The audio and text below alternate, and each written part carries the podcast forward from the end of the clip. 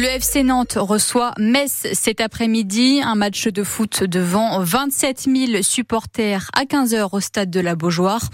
Et lui va suivre le match de foot avec émotion puisqu'il a joué dans les deux clubs. Éric Pécou, grand joueur de foot des années 70-80, Florian Cazola. Les trophées et les coupes prennent la poussière dans un placard. Eric Pécou n'est pas du genre nostalgique, mais les souvenirs des Nantes-Metz sont toujours présents. Comme j'avais été vexé d'avoir quitté Nantes, donc euh, quand je l'ai rejoué à chaque fois, ça me motivait. Et là, je m'en souviens bien, parce que c'est pas souvent que j'ai mis deux buts euh, contre Nantes, on a gagné 2-1. Donc j'avais réussi mon coup, et je revois les yeux de Bertrand Neumann qui était pas content. Cette année-là, Eric Pécou se permet même d'éliminer les Canaries en demi-finale pour permettre à Metz d'aller chercher la première Coupe de France de son histoire.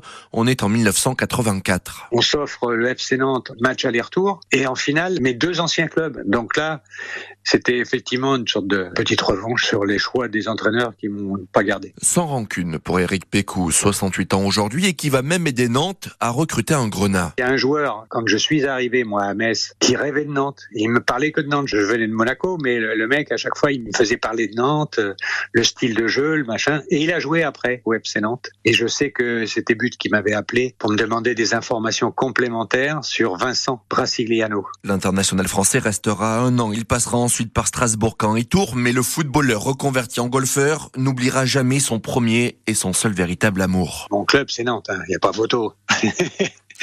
Et l'entretien en longueur est à retrouver euh, sur notre site internet avec donc Eric Pécou euh, sur notre site internet francebleu.fr et pour le match de cet après-midi FC Nantes contre Metz, c'est à vivre évidemment en direct sur francebleu.fr avec aux commentaires Florian Cazola.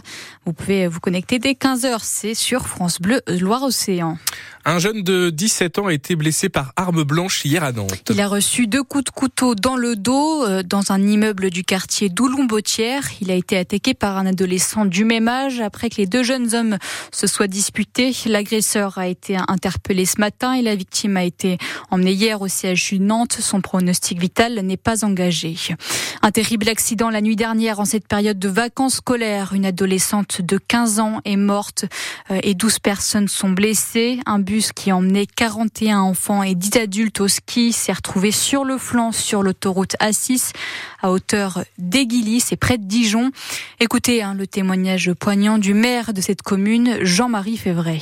Moi j'étais appelé à 2 heures du matin par la préfecture euh, qu'il y avait cet accident. Ça m'a vraiment choqué de voir ces enfants trembler, pleurer. Euh, ça m'a vraiment, euh, je suis sorti de la boule au ventre. Ils étaient avec des couvertures, bien sûr, de survie, comme des jus de fruits et tout. Ils étaient bien entourés. Il y avait une cellule euh, psychologique qui arrivait, donc pour les entourer. On voyait que ces enfants, et moi j'étais très très choqué par une, jeune fille qui, qui tremblait tout son corps sur une chaise. C'était dur. Il y a une énorme grue qui est venue pour relever ce bus, et puis euh, bien sûr les ambulances qui remontaient sur l'hôpital de Semur. Le bus était sur le côté droit, parce le nez dans le, dans le talus euh, en herbe, et il restait euh, quasiment à peu près que l'arrière du bus sur la bande d'arrêt d'urgence. Le témoignage poignant, hein, je le disais, euh, du maire de la commune Aiguilly, à côté de Dijon, où a eu lieu ce terrible accident où une adolescente a perdu la vie. Euh, le chauffeur euh, du bus en question est en garde à vue en ce moment même. Il a dit qu'il pense s'être assoupi. Une enquête pour homicide involontaire et blessures involontaires a été ouverte contre ce chauffeur de bus. Il n'avait pas bu d'alcool et n'était pas sous l'emprise de stupéfiants puisque les tests sont revenus négatifs. On reviendra sur cet accident mortel dans notre prochain journal. Une fillette de 7 ans s'est noyée sur le canal de l'Aa à Ouaten, dans le nord de la France. Elle se trouvait sur une petite embarcation avec 15 autres migrants qui tentaient de traverser la Manche. Euh, cette embarcation n'était pas dimensionnée pour supporter autant de personnes, selon la préfecture du Nord. Huit départements en vigilance orange. La Charente-Maritime est concernée par un risque de crue. Trois départements le sont pour risque d'avalanche, notamment les Alpes-Maritimes, où un semi-marathon a été annulé ce matin à cause de la pluie et du vent. Quatre départements sont concernés concernés par la vigilance orange pour neige verglas, principalement en Auvergne-Rhône-Alpes. Le salon de l'agriculture s'achève ce soir à Paris au terme d'une 60e édition marquée par la colère des agriculteurs. Le gouvernement vient de faire entrer le secteur agricole dans la liste des métiers en tension pour apaiser cette colère, ce qui permettra euh, donc aux agriculteurs de recruter le plus facilement de la main-d'œuvre étrangère. Bonne fête à toutes les grand-mères qui nous écoutent. Oui, c'est le jour pour euh, leur offrir un cadeau. Et nous, on est allé voir les grand-mères, les mamies sur le marché de la Petite Hollande à Nantes. Et certaines le reconnaissent, c'est parfois difficile de suivre le mouvement avec les petits-enfants. Il faut savoir s'adapter euh, à la jeunesse d'aujourd'hui, surtout dans leur langage, euh, etc. Enfin, ils vous envoient des messages, des fois c'est difficile à déchiffrer. Euh, taka, teka, teka, euh, je sais plus quoi. TKT Oui, voilà. Euh, bon. Pour dire t'inquiète pas. T'inquiète pas, voilà. Alors là, bon. Faut savoir préparer des bons petits plats. Savoir être euh, disponible pour garder les petits-enfants. Moi, ma mère euh, travaillait pas, donc euh, notre grand-mère nous gardait pas. Vous voyez, c'est c'est complètement différent maintenant.